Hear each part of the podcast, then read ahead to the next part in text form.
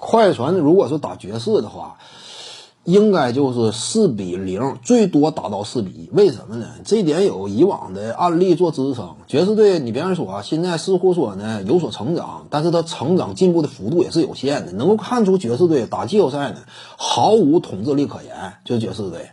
而且不光是一时之间不适应啊，还是说核心啊长期不打呀，各个方面，而是这个队伍呢核心明星的他这样一种能力特点，这就使得呢无法应对最高级别的防守待遇，他是无法应对的。你比如说呀，像快船这种能够技术无限换防，你放心，有了第一轮系列赛面对独行侠的经验教训，快船下一轮如果遇到爵士的话，一定会祭出小个阵容的，主八池就是板凳型站出来。趁着对方核心不在啊，单打能力缺失，我这会儿再用祖巴茨，或者说那些严重失手我再用。大部分情况之下，技术无限换防的，而无限换防能不能像应对波尔津吉斯那样应对戈贝尔呢？一样照猫画虎。波尔津吉斯说实话，纯的进攻威胁其实是在戈贝尔之上的。戈贝尔不光是没有远射准星，除此之外呢，低位他也是个外强中干的货，进攻端呢。毫无终结能力。如果有真正说一对一机会，他基本单打不了的，他只能说吃饼。所以打爵士队呢，快船队也可以进行无限换防。而一旦打无限换防呢，米切尔以往季后赛当中啊，只要一遇到无限换防，立即哑火。你比如说早些年那会儿，面对这个休斯顿火箭呢，无限换防他谁也打不了。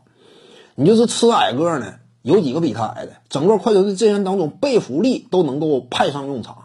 进攻端这块，贝弗利现在呢有点被雪藏，那是因为卢卡东奇相比于他体型优势太大。但是贝弗利面对这个米切尔呢，他都能够上场的，都能够做出贡献的。所以快船呢，仅就这个防守端的能力而言，就并非爵士队有实力化解的。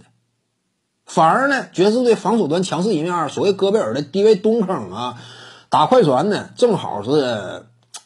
就几队的薄弱之处能被快船充分抓住利用，这哥几个全都是投射非常精准，而且中距离呢超级杀器朗纳德也是不可抵挡，因此届时的局面就有可能是什么？快船队啊，纵观一整场比赛进攻端呢能够有效的延续，而爵士队呢很容易陷入到得分荒，很容易陷入到得分荒。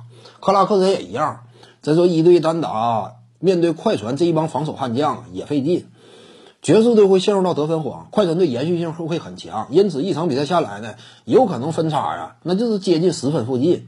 快船队打这个爵士，爵士没有那么强的比赛能力，你一看就你就了解了。点赞加关注，感谢您的支持。